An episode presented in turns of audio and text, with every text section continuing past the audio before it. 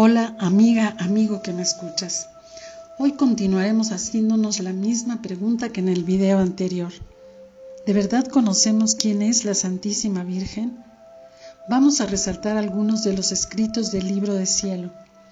En diciembre 25 de 1900, Luisa ve el nacimiento de Jesús y dice, encontrándome en mi habitual estado, me he sentido fuera de mí misma y después de haber girado me encontré dentro de una cueva he visto a la reina mamá que estaba en el momento de dar a luz al niñito Jesús. Qué estupendo prodigio. Me parecía que tanto la madre como el hijo estaban cambiados en luz purísima. Pero en esa luz se distinguía muy bien la naturaleza humana de Jesús que contenía en sí la divinidad, que le servía como de velo para cubrir la divinidad, de modo que abriendo el velo de la naturaleza humana era Dios, y cubierto con ese velo era hombre. Y he aquí el prodigio de los prodigios, Dios y hombre, hombre y Dios, que sin dejar al Padre y al Espíritu Santo viene a habitar con nosotros y toma carne humana, porque el verdadero amor no se desune jamás. Ahora me ha parecido que la madre y el hijo en ese felicísimo instante quedaron como espiritualizados y sin el mínimo obstáculo salió luz del seno materno, desbordándose ambos en un exceso de amor, o sea, esos santísimos cuerpos transformados en luz, sin el mínimo impedimento. Jesús luz ha salido de dentro de la luz madre, quedando sanos e intactos tanto el uno como la otra, regresando después al estado natural. Pero ¿quién puede decir la belleza del niñito que en ese momento de su nacimiento traslucía aún externamente los rayos de su divinidad? ¿Quién puede decir la belleza de la madre que quedaba toda absorbida en aquellos rayos divinos? Me parecía que San José no estaba presente en el momento del parto, sino que permanecía en otro rincón de la cueva, todo absorto en aquel profundo misterio. Y si no vio con los ojos del cuerpo, vio muy bien con los ojos del alma, porque estaba raptado en éxtasis sublime. En diciembre 17 de 1903, Luisa habla de la adoración de la Santísima Virgen cuando encontró a Jesús llevando la cruz. Continuando mi habitual estado, por pocos instantes he visto al bendito Jesús con la cruz sobre la espalda en el momento de encontrarse con su Santísima Madre, y yo le he dicho, Señor, ¿qué cosa hizo tu madre en este encuentro dolorosísimo?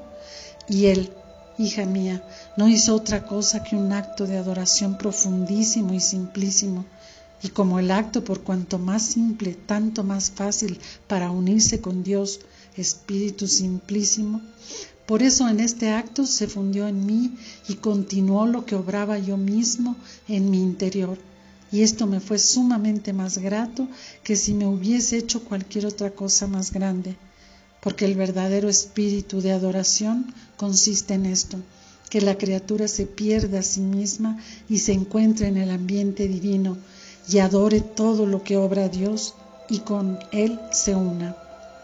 ¿Crees tú que sea verdadera adoración aquella en que la boca adora mientras la mente está en otra parte?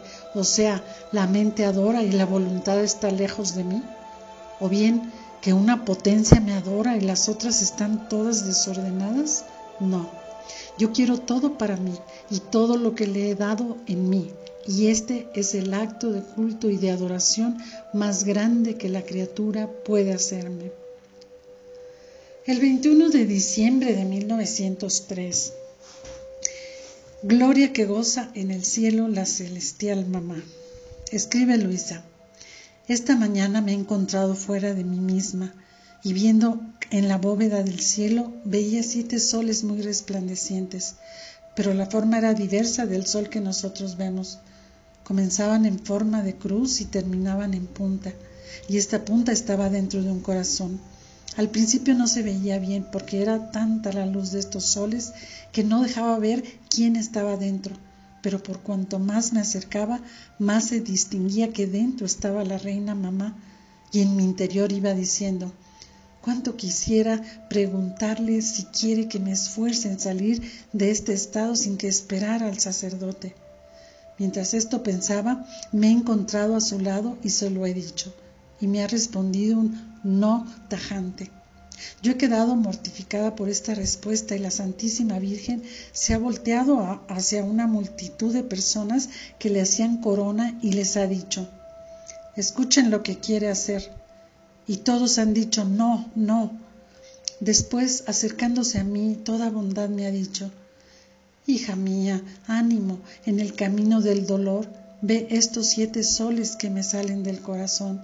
Son mis siete dolores que me fructificaron tanta gloria y esplendor.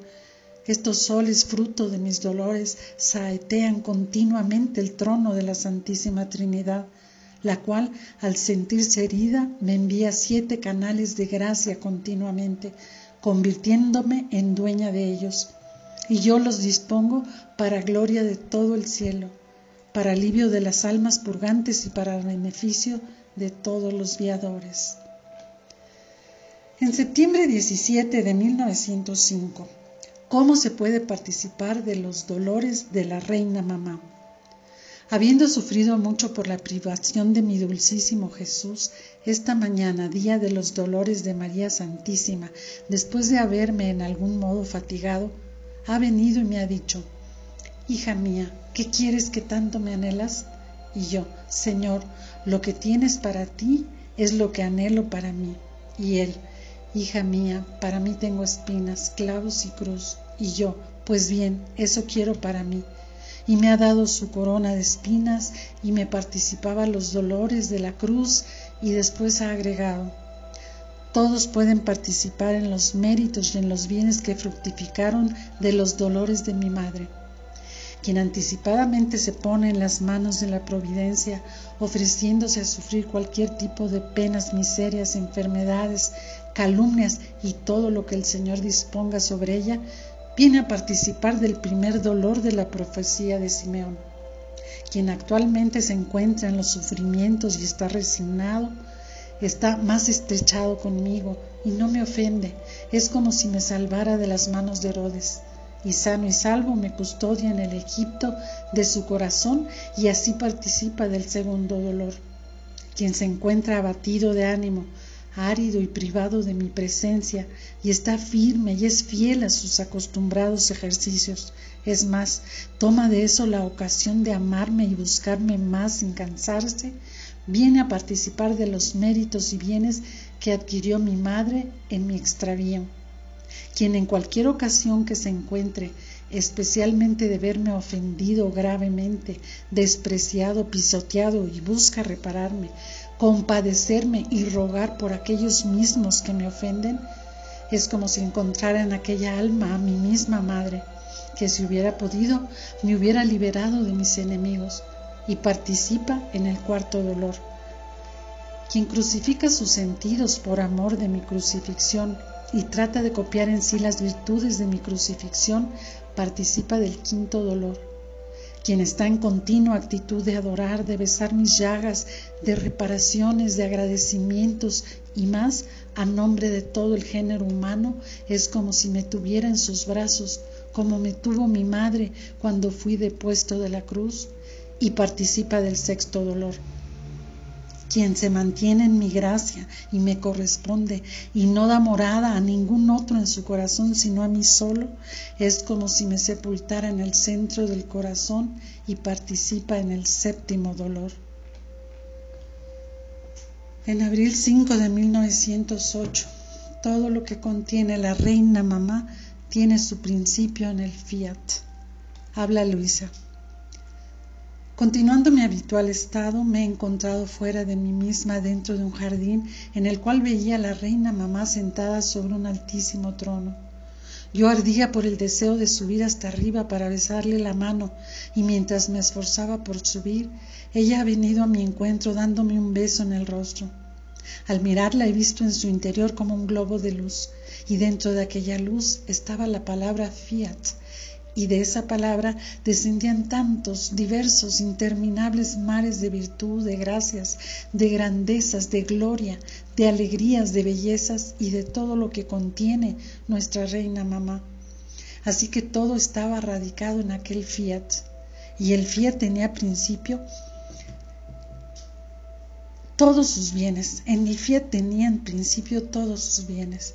Oh fiat omnipotente, fecundo, santo, ¿quién te puede comprender? Yo me siento muda, es tan grande que no sé decir nada, por eso mejor pongo punto. Entonces yo la miraba maravillada y ella me ha dicho, hija mía, toda mi santidad ha salido de dentro de la palabra fiat. Yo no me movía ni siquiera para un respiro, para un paso, ni ninguna otra acción, si no lo hacía dentro de la voluntad de Dios.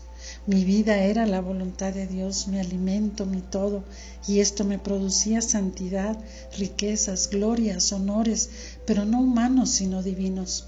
Así que por cuanto más el alma está unida, fundida con la voluntad de Dios, tanto más se puede decir santa, tanto más es amada por Dios y por cuanto más amada, más favorita, porque la vida de esa alma no es otra cosa que la reproducción de la voluntad de Dios y podría no amarla si es ella misma. Así que no se debe mirar lo mucho o lo poco que se hace, sino más bien si es querido por Dios, porque el Señor mira más el pequeño hacer si es según su voluntad, que es el grande sin ella. Bien amigos, ahora los invito a meditar, reflexionar y volver a escuchar estas sublimes verdades que nuestro Señor nos devela en su inconmensurable amor. En un próximo video continuaremos conociendo un poco más a esta reina y madre de la divina voluntad, nuestra madre.